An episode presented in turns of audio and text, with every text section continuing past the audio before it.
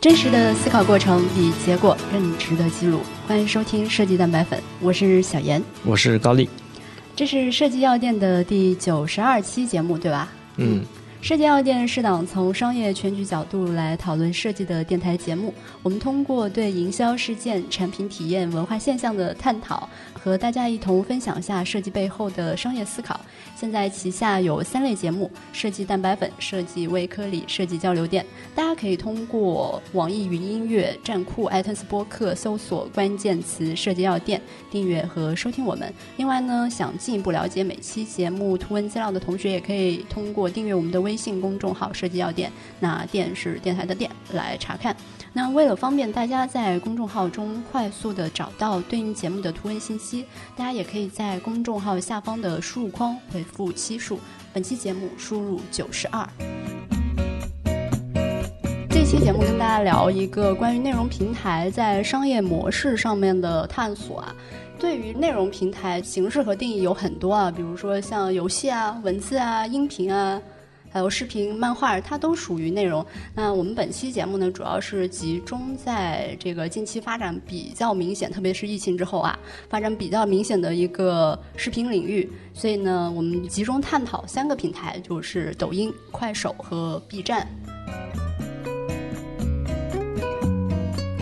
为什么我们想要做这个主题呢？我觉得首先第一个原因是因为内容经济的大趋势啊是不可忽视的，特别是在我们现在经济发展啊，生产率提高了之后，闲暇的时间就变多了，咱们对于这个内容的需求啊也会更多。另外一个呢，也是疫情的发展啊，推动了这个内容这块的竞争啊。而且我们在年初的时候也收到一些命题啊，特别是来自于从前在做这个 TVC 呀品牌海报的这个品牌，他们。给到了我们一些新的课题，就是在视频领域投放的这一块儿。所以其实这个领域对我们来说，最多算是这个领域的一些消费者。但是真正去创作，我觉得这个是另外一个专业性的部分啊。所以我们抱着这个命题，我们也想说，能不能全面的去了解、探索一下大概的一个基本盘啊。而且我们我们两个是做音频节目的嘛，然 后我们也在想，像这一次疫情发展了之后哈，音频。并没有出现非常显著的增长，所有的增长基本上都集中在视频这一块儿，所以我跟高丽有的时候也会在想，有没有可能去把这个内容在视频的平台上做一个转化。所以呢，我们就从这几个角度啊，就是作为我们本身是也是一个消费者啊，然后作为一个在工作上有这样的一个需求，以及在我们自己内容创作上希望去了解一下这个行业的这样的一个目的，所以我们就做了一些功课。所以本期节目呢，也跟大家去分享一下这个短视频直播或者中长视频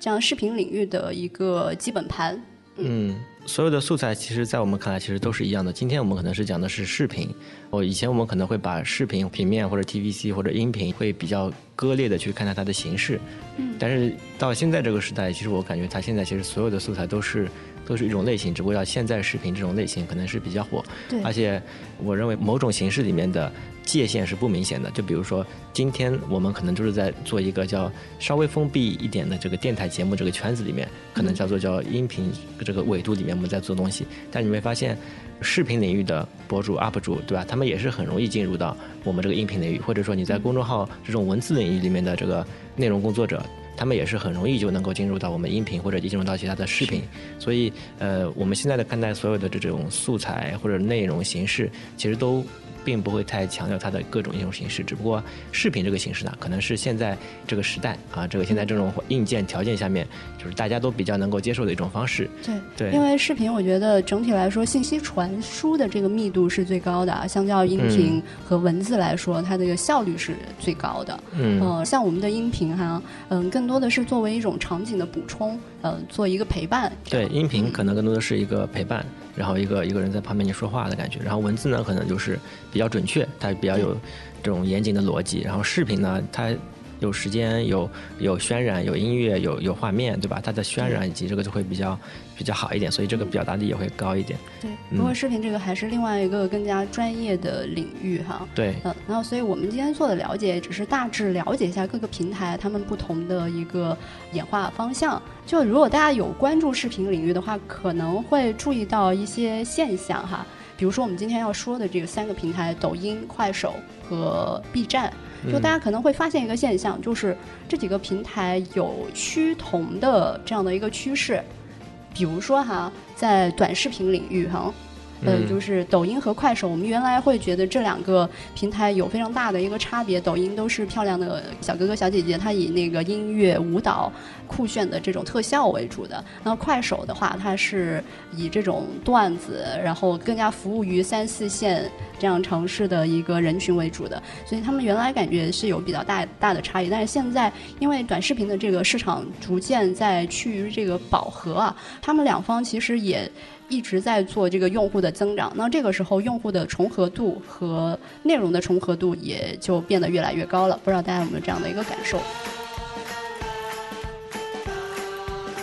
还有一个我觉得趋同的现象是在这个发展的过程中间，他们都在寻找新的这个增长机会。那除了他们在短视频领域，就是他们原本都是在短视频领域，嗯，那他们也在拓展一些新的业务。那这个业务的重合度也挺高的，比如说他们都进入了那个电商直播的领域。但是呢，这个趋同的方向又因为。他们在原始的这个基因的不同，就即使是他们在战略上，嗯，都能够意识到哪一些是未来更有商业机会的布局，但是因为基因的这个不同，也让他们在这些布局上有了差异。那这个差异也就给我们这些在工作上，我们需要去做短视频的投放，我们应该怎么去选择？那我们作为创作者来说，我们想把我们的比如说音频的内容转化成视频的内容，那我们到底是选择？哪一个模式是选择短视频模式呢，还是选择中长视频的这样一个模式？这一些差异可能就决定了我们如何去选择这些平台。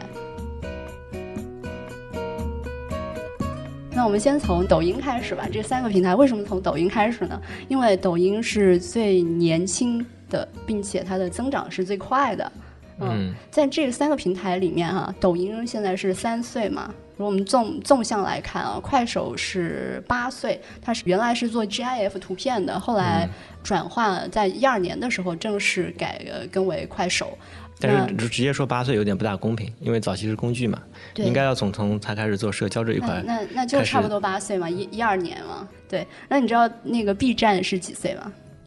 这很老了吧，十岁了吧？对对对，B 站十岁，去年的新年晚会就是十岁 B 站 B 站的十岁生日嘛。嗯嗯，对，所以这三个里面呢，抖音是最年轻的，而且他们现在如果纵向对比来看哦，抖音的日活 DAU 是四亿，快手是三亿，你猜一下 B 站是多少？B 站对，几千万吧。比较准确，嗯。嗯，B 站现在二零二零年的时候，我我查了一下数据，因为它一直是以月活来说的，月活有一点多亿，但是它的日活其实就是三千八百万的 DAU，对，这个跟它的这个社群还是有比较大的关系的，人群定位嘛，对，人群定位有比较大的关系的，而且这个整体的营收上来说，抖音二零二零年他们收入的目标是六百到七百亿。快手是一百五十亿，你猜一下 B 站营收啊是怎么样？两百亿。嗯，它它是连续四年其实都是在亏损的一个状态，就是它的亏损和增长是同步扩大的。它跟其他两者区别就是，它还是连续四年是一个亏损的一个状态。是的，是的。这个是他们目前的一个现状嘛？然后说回这些平台，他们原始的这个基因啊，从抖音开始说，最早的时候，抖音它是以舞蹈音乐出身的嘛，所以抖音的那个 slogan 就叫做记录美好生活。从这个点上，我们再去看快手它的一个差异点，快手的那个 slogan 是叫什么？发现什么身边的对记录生活，记录你，就是而且他们在另外一个什么一个新闻联播的一个广告里面，他们用的那个广告语也是说你对生活的热爱很可爱，所以他一直关注的是你这样的一个主题。而抖音它的这个调性就是说我要记录美好，所以它的初始的调性也是说酷炫的、美丽的这样的一个调性啊。而且快手最早的转身应该就是属于那种段子手吧，所以他们的这种老铁文化，很会讲笑话，很会唠嗑，这种点也会在他们的内容里面有比较明显的差异。内容是一方面了，我感觉另外一方面造成他们这种地区或者说是这种社交或者人群这种概念的，更多的可能是他们在运营或者内容呈现上面的一些定位。是你这个说的很准确啊，就是说抖音它是属于被动接收型的，中央集权嘛，就是我投给你什么你看什么。嗯，然后快手它是属于半被动的，因为它进去之后，它的界面不是给你直接呈现内容的，而是说可以让你去滑屏选择的。它浏览的时候是两列，然后大概一个屏幕可以呈现六个左右的内容，就是你喜欢什么内容点选再看这样子。嗯，劣势一方面，然后另外一方面，我记得是不同的城市的快手的内容呈现也是很很大差别的。是很多标签，不管是地理还是你的喜好还是人群，其实会有一些对应的推送吧。但是相比来说，抖音可能就会更加的统一集中一点，是吗？是的，是的，是的，是的。它可能是基于大家所喜欢的这种。高点击的一些内容去做一些呈现，是的。那抖音它是属于被动式的，然后快手是属于半被动式接收的。这种情况下，就是相对来说，B 站就相对会更主动一点，对，它会更主动一点，有点像用 YouTube 的时候，就是需要什么资料去搜索，或者你只看关注的这个 UP 主的内容这样。但当然，它也会有一些被动的推送啦，那只是这个比例的不同了。它是基于你的兴趣之后的推送吧？嗯，是的，是的，是的，是的。从他们的整个平台的结构上来看，他们基因里面就存在着这样的一些差异。嗯。那当然还有一个，就短视频它的一个优势就在于说，它的这个包袱密度很高，它可能十五秒钟之内就可以给你抖出一个包袱。但是对于长视频来说，它这个就相对会比较难了。说回抖音，他们也在寻找说增长的机会，所以它整体的布局上来说，他们在广告、直播、电商还有知识付费领域，他们都在开发不同形态的这个业务，特别是就二零一九年发力的这个直播这个业务。嗯。就是二零一九年下半年，可能明星这一块儿，嗯，他们的拍戏的档期啊，就是属于一个空窗期，所以就很多明星进入了这个直播间。那当然，今年我们也看到，就是在上个月，就老罗也在抖音开启了这个直播。但抖音的直播相比于快手的直播来说，还是晚了一些的。对，高丽，你这个问题提的非常好。为什么快手是可以比抖音先做直播的？因为抖音是其实发现了快手在直播这块的优势。所以他们也希望说，在二零一九年的时候去赶超，所以才大力的导入了非常多的流量去做直播这块业务。就像是罗永浩，他也是一个大流量入驻抖音做抖音直播电商嘛。还是说回他们那个基因，就是因为快手他们的这个老铁文化和他们的这个信息浏览的泛主动的一个方式，所以他们会对比如说这个 UP 主的这个关注度和粘性是比较高的，所以他们在做直播的时候，大家对 UP 主的这个信赖度就会比较高，那就更容易去促成 UP 主在电商上的一个转化。那抖音这块，因为它是会更倾向于内容的，所以它在做直播这块的这个粘性就没有那么高。就是刚才所说的基因的问题嘛。快手可能更多的是你身边的小镇里面的这个周围熟悉的这个 UP 主，就其他的地方也不认识他。在抖音里面，他请的是明星路线嘛，KOL 罗永浩之类的，这个全中国的人认识他的人呢，应该算是要比较多的。但是呢。罗永浩其实也是属于一种品类嘛，对吧？你像可能能够达到某些品类的男性用户，打个比方说啊，但是像那个呃快手里，哎对，比如说快手里面呢，它里面的 KOL 呢，就是显然没有罗永浩那么大，但是呢，他可能对于每个小镇或者就是你一些身边的人，对他会比较强。那些红的人可能都是我们所不了解的，但是在他那个圈子里面可能还很火。快手里面可能就有很多这样子的这种叫做大家都在自发的去创作这个内容，你可以理解为这个数据可能就跑得更加的自由。是的，我感觉它的粘性其实叫利用率会比较高一点。因为你无法做到一个内容做到全中国的通吃嘛，但是它那个是把所有的流量都可以做一些细分，然后让每一个就是 有有主观能动性嘛，我可以自己去呃种田赚我自己的钱，对吧？就是这样子一个模式。是这个就说回我们开始说的，就是即使他们发展了相同的业务，但是他们的打法又各自有差异，嗯，对吧？所以这个可以推导出。如果你要做这个投放，或者说你要做这个内容的话，你其实你要看看你这个内容跟你这个平台的关联度。你如果刚才观察到这两个这个呃叫平台的一个属性或者基因的话，你其实就可以定位到你这个素材其实是适合于哪类人群，或者说是怎样的的一个结构去做投放更合适。对，是。就是要先看自己产品的一个品类适合投在哪一个平台，另外也要看自己的这个优势，因为每个人的优势不一样。就算在直播这个领域啊，有些人是专业的导购，他在导购上有专业性；然后还有一种是特别能说段子，就是他的内容特别风趣，就大家会因为这个风趣的内容吸引过来。在看你段子的同时，对人产生喜好，还有一些，比如说你是漂亮的小姐姐，可能在抖音上的关注度会更高，那你卖货成功的可能性可能也更高。呃，除了这个内容品类之外，也需要去看自己的一个个人优势点在哪，然后再去选择这个平台。嗯。不过总体来说，有有些当然是它的优势和刚才你说的漂亮小姐姐这个东西，当然是可能是它的一些优势和标签。但是长远来说，就是你比的可能还是就是你的你的专业度、你的这个呃推销的一个专业度，以及你这个团队后面的专业性以及它的售后这些东西。对我感觉这个东西可能是长久来说可能是比较大家都会考验的一个东西。对，嗯，对。高丽提到这个关于售后啊这样的一些问题也是很关键的。比如说像快手，他们就在计划自己去搭建电商的体系。抖音它目前在直播这块的模式，它它不是跟那个淘宝签订了七十亿元的框架合作嘛？其中有十亿是带货的分佣，还有六十亿是广告嘛？对，它是入口嘛？对，它是作为一个导流的这样的一个入口。然后快手的话，他们目前的在直播电商的这一块，它目前的布局就会更加倾向于自建电商体系，因为它没有办法在快手自己的这个平台上实现商业的闭环嘛。电商的这个模式其实又是比较重的，需要非常长期的去沉淀。那所以抖音这一块，它就直接说我收淘宝的钱，我去做导流，你给我广告费。快手的就目前看他的计划上来说，他是希望去自建电商网络的。目前也还没有吧？目前也是目前还没有，但是他有这个意向。但是目前它其实还是导给拼多多嘛。嗯。比如说，我们要去做一个产品的直播的时候，其实我们就需要做好三者的一个关系：一个是内容，一个是电商，一个是社交，这样的三个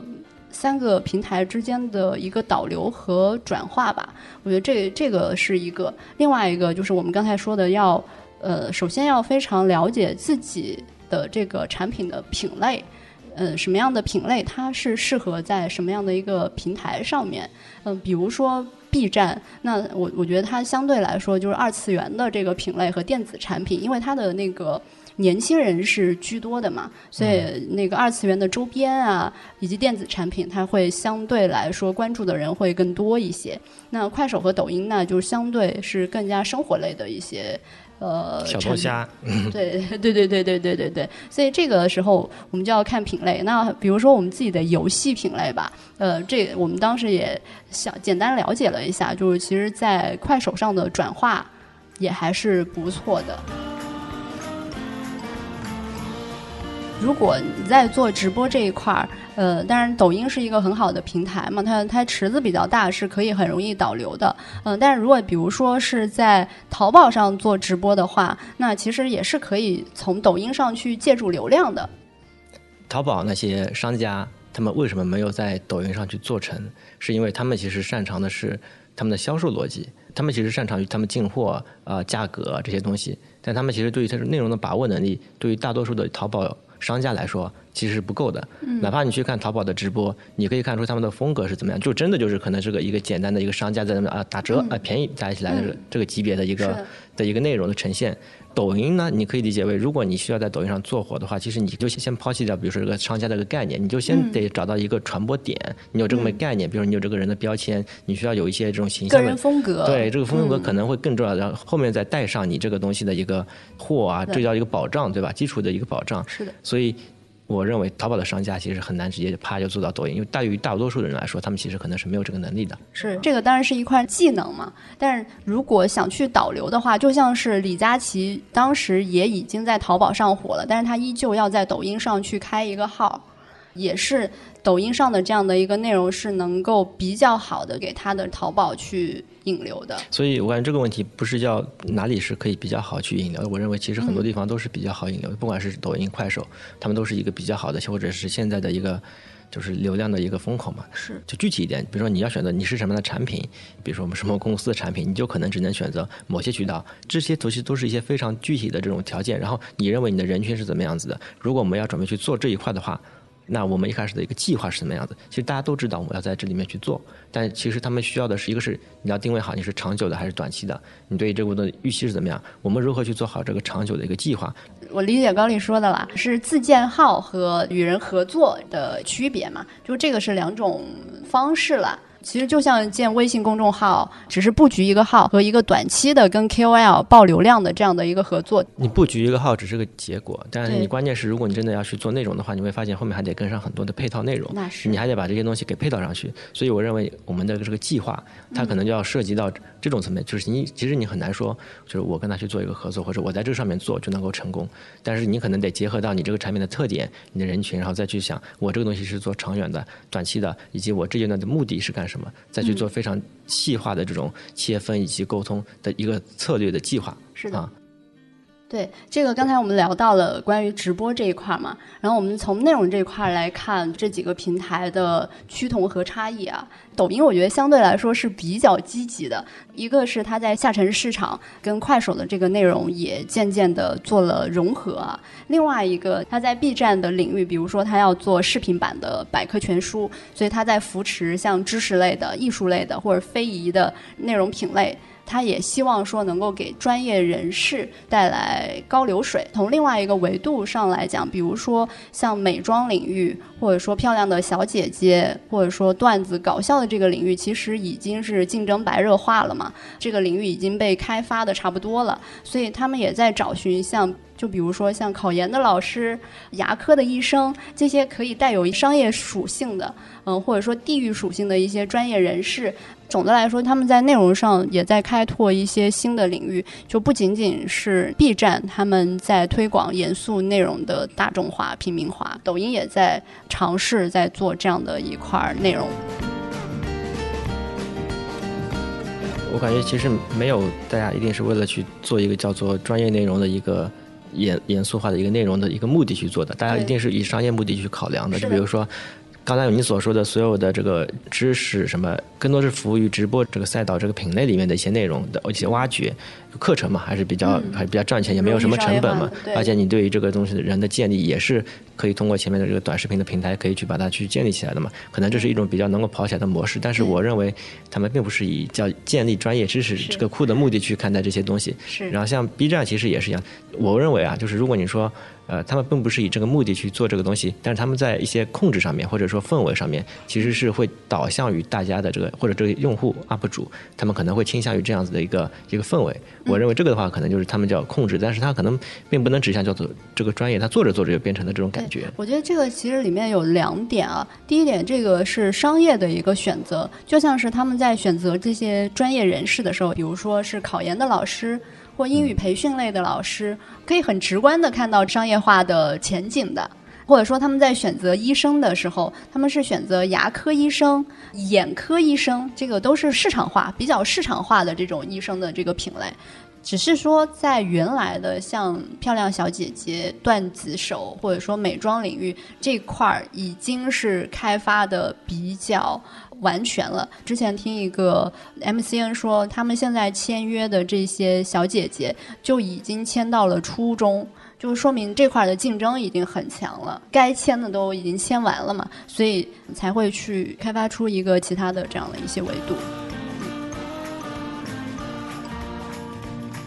原来我们会觉得知识类在抖音上很难做，之前看了一个讲创业类的 UP 主。我们当时也在想，如果知识类的这样的一个产品在抖音上怎么做？后来看到那个 UP 主对内容的编排方式嘛，他们其实也在四十五秒钟内吧，让说故事的方式变得很吸引人。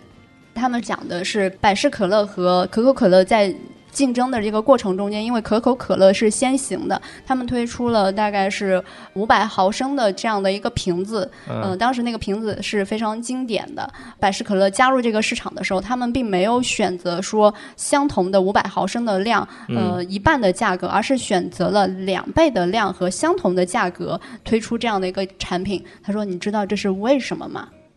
这不就是打价格战吗？如果是打价格战的话，那它应该是以相同的量一半的价格，不也是一种价格战吗？它现在不是就是以多一倍的量卖一样的价格，不就是价格便宜一半吗？对，价格便宜一半，但是它如果以相同的量一半的价格，不也是价格战吗？所以它的本质的问题不在于价格战，但我们说这个问题呢，也不在于说到底它的答案是什么。你看，我们就已经被引导了在猜想这个答案了，对不对？然后，所以它的那个短视频的优势就在它不在。这个四十五秒钟里面给你公布答案，而是在下一个节目里面给你公布这个答案。那这个时候，你就会因为这个视频或者这个段子关注了这个 UP 主，希望他下一期把这个答案公布出来。那我觉得这个就是一个很好的，对，很好的一个在四十五秒钟里面把一个知识点售卖出去的一个很好的方式，又给自己增加了关注，导了流量。嗯，四十五秒其实也就只能做标题党，其实更多的是。对于标题以及这个悬念的一个设计的问题，对，嗯，对，想知道那个答案吗？他他理由是什么？是因为当时可乐这个杯子是一个风靡畅销款，所以当时可乐这个公司呢做了一亿多个这样的玻璃瓶杯。所以呢，你就会想，如果我做一个跟你一模一样大小的，卖你一半的价格，那么可乐最好的方式是我跟着你一样降价就行了，对吧？就把你弄死了。但是如果做一个大杯子，是它的两倍，加量不加价，跟它一样卖的话，那可乐这会儿呢，你说就很尬嘛？那这一个一亿个杯子已经做出来了，我到底该该不该用呢？我要是跟它一样的价格，我降到一半呢，那那以前的消费者又质疑我这个到底毛利空间有多少了。所以作为巨头来讲的话，它其实调整就很难了。但是可乐呢，就依靠这样的方式变相降价，且打中了可口可乐的一个软肋。这个软肋就是我知道你不能调整你杯子的尺寸，所以我用加量不加价的方式跟你打价格战。所以这就是他的专门给了一个答案，是吗？对对，我我们直接把他原来的录音啊公放给大家啊，也可以感受一下他在说这个事情的一个语言方式，他怎么去编排每一个节目之间的一个关联性。嗯，所以它就是一个问题，然后一期答案，然后再一期问题，然后再一期答案这样的形式，然后每一次就是像控制在刚才这个差不多四十多秒的一个情况下，对吧？对，OK，嗯。我们原来也在探索嘛，就是怎么做这个事情，但是现在已经有很多很好的这个案例出现在抖音上了。所以题材不重要，关键还是关键在于你编剧的这个能力，对吧？是的，是的，是的。而且原来抖音都是十五秒嘛，你看这个视频已经达到了四十五秒还是五十秒左右嘛。而且抖音现在它就是开放了一个十五分钟视频的这样的一个极限，我觉得这个就直指 B 站那种五到十分钟的内容类的那种小视频，还是打不过的。对，但是它至少它在这一块已经布局起来了。最终它会制定什么样的规则，大家会生产出来什么样的内容，这个是后续我们在看这个生态的演化的过程。嗯。其实所有内容都是一样的，先不说做创业还是卖什么蛋，还是做什么设计，就是哪怕你是做设计，其实这也只是其中的素材里面的一种类型而已，对吧？就是你做个替换，但是你这些结构体系学过来搬过来，你基本上也能做到。还行，就是我们讲讲生身边的什么生活中间的什么这种小故事嘛。今天我我讲个问题，下次就给你个答案。嗯，但这个东西确实还是具有它自己的专业性。嗯，对人的技能上，这个主要还是在语言组织以及这个呈现上面的问题。是，因为内容其实有很多，像这种书其实有很多，对吧？我不说设计，说营销嘛，也有很多这种书嘛。嗯，对。刚才我们说到抖音，他们引入了一些在段子小姐姐之外的领域的布局哈。现在来看看 B 站在这一块，他们做严肃内容有怎样的一个优势和特点？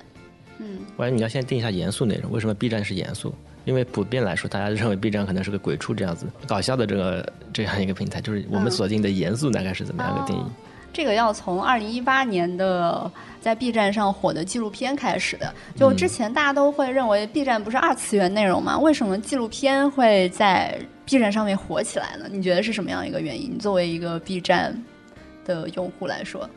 他人群也喜很喜欢看这类内容嘛，有重合和有交集。嗯，就原来所定义的这个纪录片啊，也算是呃另外一种所谓的严肃内容嘛。嗯，是严肃内容，纪录片是严肃内容是。，但是它在 B 站上同样也火了起来。嗯，所以更多的是这类人群里面的一种，就是叫喜好，或者说是一种是一种偏好所指向出来的一个是。一个反应，对其实？年轻人可能对这块内容并不会非常排斥，是而且二次元只是其中的一种标签，对吧？他们喜欢的一个爱好是二次元，对对，嗯而且他们的环境就相对于快手和抖音，他们更纯粹嘛。嗯，社区环境更年轻化一些。另外一个，B 站从二次元内容创作开始，他们就有比较好的高质量的内容创作基因。嗯，就是他们对高质量的内容是有一定的接受度的，包括纪录片，还有后面入驻进来的一些科普内容，像李永乐老师啊，二零一九年下半年到上半年火起来的，像回形针啊，他们其实在这个上面都达到了百万的粉丝量。还有像巫师财经、财经类的这些内容，它应该可能是从原来微信公众号文字内容的这个工作者转到 B 站上来的。就巫师财经，它才发了十几期的内容，它的粉丝数已经到达了三百多万的这样一个量级。主要还是有内容的，因为它是不是微信转过来的，其实并不是那么重要。就我们也还在微信平台上有布局呢，对吧？但是我们转过去，其实话 也没有用。对关键还是在于你对这个专业领域里面比较了解。对，嗯它是一个是专业领域了解，还有一个我觉得非常关键的是在于说这件事情的一个能力，就有因为刚才网感嘛。对，嗯，有网感。就刚才有说到，就比如说像十五到二十分钟的这样的一个视频，它的缺点是在于包袱的密度很低。但是你比如说像半佛老师，嗯，呃，巫师财经，他们其实包袱的密度是很高的，特别是半佛，他做风控的，他整个视频就是由表情包剪辑而成的，加上他非常风趣的段子能力、语言表述能力，把风控这么枯燥的一件事情说的引人入胜啊。嗯，那我们看到，就是他加强了每分钟的一个包袱密度，让非常严肃的内容往娱乐化去走一点，但是又把一些关键信息带到了。它其实是三种人的一个复合，所以会导致这样的人会比较少。叫嗯什么叫三种人呢？就是叫第一类是叫看方向和提需求的，这一类的话就是甲方比较多，对吧？他比较是希望把什么财经类，我们需要跟我们的大众生活做一些结合，这个叫甲方提了个需求。另外一类呢，哎，他们就是做这部东西的，他比较熟悉于这个财经类这个东西的一些细节和内容，他也知道我们这个东西跟哪些项目去可以去做一些结合，或者有哪些例子。对，这是第二类有细节的人，但有细节的人，他可能未必那么有网感，或者也不知道年轻人以什么样的方式去能够表达出来。所以这个时候还需要有一个第三类的一个技能，就是说你同时要接触前面两个条件，看到了方向，看到了细节，你还能要有一个自己的这种年轻人所喜欢的表达方式，能够把它去呈现出来。在这个里面，其实第三个是我认为是最重要的。因为前两类其实都拆分在各个领域里面，其实都有很多这样的人，对吧？那我说一个可能并不符合这个规则的案例，比如说像李永乐老师，嗯，他抖包袱的能力就没有说像半佛那么强，对吧？李永乐老师对于热点的抓取能力是很强的，是他的团队里面这个部分是很强，所以是，他的他的热点抓取其实就在于最新的热点嘛，它就只有一个热点，但中间其实就是演算过程，嗯好像很专业，嗯，我听着，嗯，嗯。李永乐。老师是一本正经的，那但是在他一本正经之下，偶尔他就抖出了一两个包袱，那大家就会觉得他特别的可爱。呃，那些只是他们的装饰了，就比如说丢丢个粉笔，但是你要知道，如果只是丢个粉笔，他是火不起来的。就是他，或者他如果只是讲专业内容，他也是火不起来的。嗯他为火起来，一定是讲到了一些社会热点的这个东西了之后，然后他就加上前面一些小的一些细节就，就火起来。嗯而且这些 UP 主就是我们看起来他们用非常平民化的语言在跟我们讲述这个内容，但是比如说像李永乐老师，他也是清华大学毕业的嘛，嗯，对吧？他们在这种网感的表述之外，其实还是能够带来非常干货的这个知识内容的。他也是他的李永乐老师的讲述过程中，其实没有那么有网感，他的所有的网感都在他的标题上面，对吧？拿着什么多少米的大刀砍你，你花多少时间才能跑掉之类的，这个事情就完成了这个网感的一个的一个提取。中间其实他只要表达的出来的专业，对吧？而且它内容其实是可以以这是一个比较简单的方式，可以无限去产出的，哎，这个模式就很好。嗯。刚才所说这些 B 站的分析或者是抖音的分析啊，其实也不只是 B 站。我们回到我们设计师啊，我是感觉对于我们做执行的这个人来说，我们可能能够学到或者说能够了解到的，就是我们可能需要培养出更多这方面的一些观察和理解，因为相比于以前，我们可能是属于刚才叫第二类，可能在垂直专业领域里面做的还算垂直吧，对吧？可能如果不是甲方的话，你可能就是叫做做的比较垂直的方向，其实大家也都看得到，但其实就差一步，就如果你把这个东西能培养出来的话，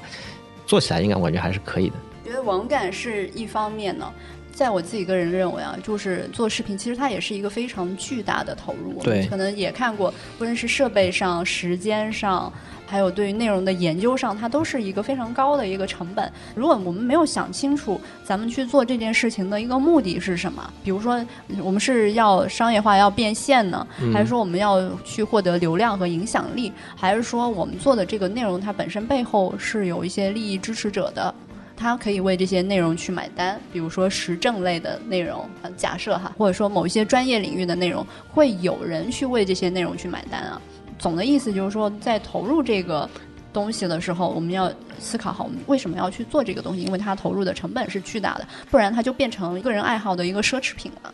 这个其实就是从喜好造成项目嘛，项目的定位、资源配套以及计划这些东西。因为这个其实以前我们可能作为单点设计师啊，或者是说做专项垂直领域的设计师，可能没有那么关注什么大方向或者策略部分的一个计划嘛。但如果你真的准备去做的话，自己先想一想，对你可能不需要做那么大，但或者你就是为了表达自我，这也是一个策略，因为这也会带到后面所带来的一个成本的一个评估。对你如果就自己随便做的话，那其实你也能接受嘛。但如果你要做的好的话，就就还得付出很多，因为这个还是毕竟刚才你也说的这个。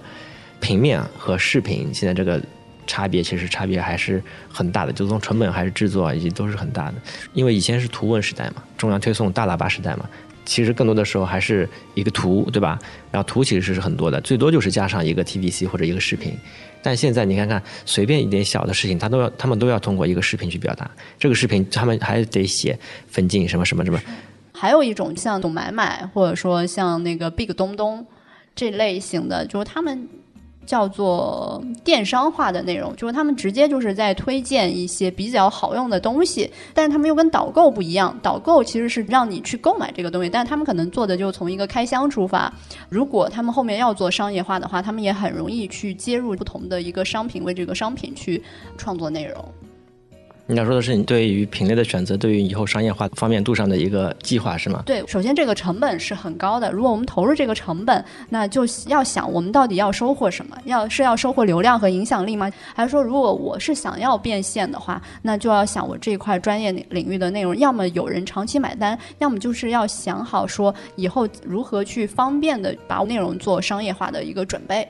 但初期其实你很难预计到后面是怎么样，就像于。比如说贝克东东对吧？他可能是做的是什么科技开箱，这个的确是比较好后期去做变现的。但我认为啊，我从他初期的这个视频内容上面，我认为他也就是个科技爱好者。然后他就是把自己身边我开了个东西，买了个东西跟大家分享一下，只是他的叫分享方式，叫比较亲民和表述的比较直接和简单和清楚。我就认为这就是他的一个特点。做着做着，他就会发现可以去这么去变现。他把它定位为个人爱好的一种奢侈品了。如果要变现嘛，刚才说的那两种方式可能可以作为一个变现的一个参考。但是如果说短期经济压力没那么大，因为我看到好多 B 站上的 UP 主本身是家里有矿的，他们其实不是那么急于说变现，或者说他们有非常大的一个资金可以帮助他们走过一个几年的亏损的时间。大家其实也都知道，特别是 B 站来说，因为 B 站其实是很多的奖励计划或者广告计划，他们是没有。像 YouTube 一样做对应的支持的嘛，对吧？这个东东可能 YouTube 上面还有一些这样的一个书，但 B 站其实用他们的话就是用爱发电嘛，而且很多其实叫很多 UP 主真的就是因为拍视频花的时间、剪辑、做做编辑、做计划，其实是真的是花了很多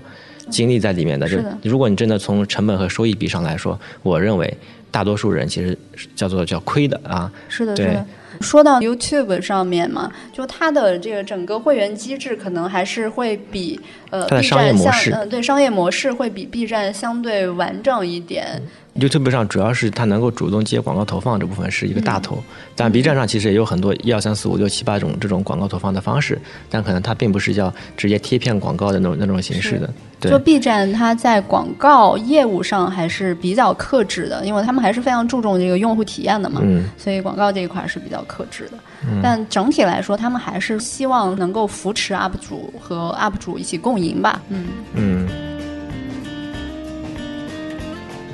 说个题外话，比如说我们现在是平面设计师，就刚才也不是说到，就是以前我们可能叫做平面的时代嘛，Photoshop 的时代，你会发现，我们当时比如说我们会 P 照片或者会会修图，这种感觉可能就是跟现在他们能够轻松的去剪辑视频的这种感觉可能是一样的。当然，对于那部分比较年长的人来说，哎，这个哎，我你照片还会还会 P 照片，对吧？这但是现在我们发现，哎，我们可能就变成了那个比较年长的。如果你不会视频啊，就就变成哎，你还能会去做一些视频剪辑什么之类的。因为你看软件其实都差不多啊，也是也是那种界面，也是那个，只是他们体系稍微变了一下。我只是感觉现在的要求啊，哎，可能已经把视频这一块就是已经拔成像现在的 PS 这个级别。对我只是顺便就是。想了一下，我昨天还在看两个 UP 主，因为他们两个都是 B 站的那个 UP 主，也是在 YouTube 上的 UP 主。他们各自有各自的号，然后就回顾过去的他们创作的一些视频。像那个女生，她早期做的内容就是用手机来拍摄的嘛，嗯，然后女生就说：“哎呦，这个画面真的是抖的哟，糊的哟，那个清晰度有什么问题？”嗯，但是从那个男生的那个视角来看，他说：“其实大家关注的还是你的内容，对。对，因为你从粉丝上面也能看出来，是的，是的，是的，是的，还是内容策划能力可能会更重要一点。对的，对的。所以如果要降低门槛，如果我们有一个非常好的内容，我觉得一样。也是能够在 B 站上获得不错的流量的，就像是半佛老师，他们整个视频都是用表情包组合而成的，也不影响他生产出这个好内容，也不影响大家那么多粉丝对他的。关注和追随啊，这叫他他想的比较巧妙嘛，对吧？是，就是内容其实都带成本的。有的内容，即便是你说是好的内容，它其实后面也是要花着钱去沟通、去投入，让这个内容才能够产出的。像那个刚刚说的半福老师，就是就是他的方法比较巧妙嘛，可能是通过文字这个方式就解决了这个创意的这个问题，那就是他的方法嘛，对吧？所以，我我认为其实也不一定要你有想到好的内容，因为有些内容真的是它需要成本去让你去做实现的。嗯，没有那么广，可能就是 也没有那么多机会。嗯，不过总体上来说，就刚才不是在说到 B 站的这些，大家可能都是亏的嘛，都在发电。但我觉得这个这个氛围其实是很好，因为你可以想象出，就是我们那时候上学的时代，比如说我们要学学到一个专业知识，对吧？就比如说，其实比如说我们现在开始在学一些视频的一些软件的一些了解，那个时候我们去买了一个叫，比如说我们要学 Photoshop。Photoshop 书很多，你唯一的渠道就是叫，呃，去新华书店买一本书，或者说网上去看几个那种叫什么，教你如何去做一个一二三四五六七怎么去做的这种视频，这种级别的教程，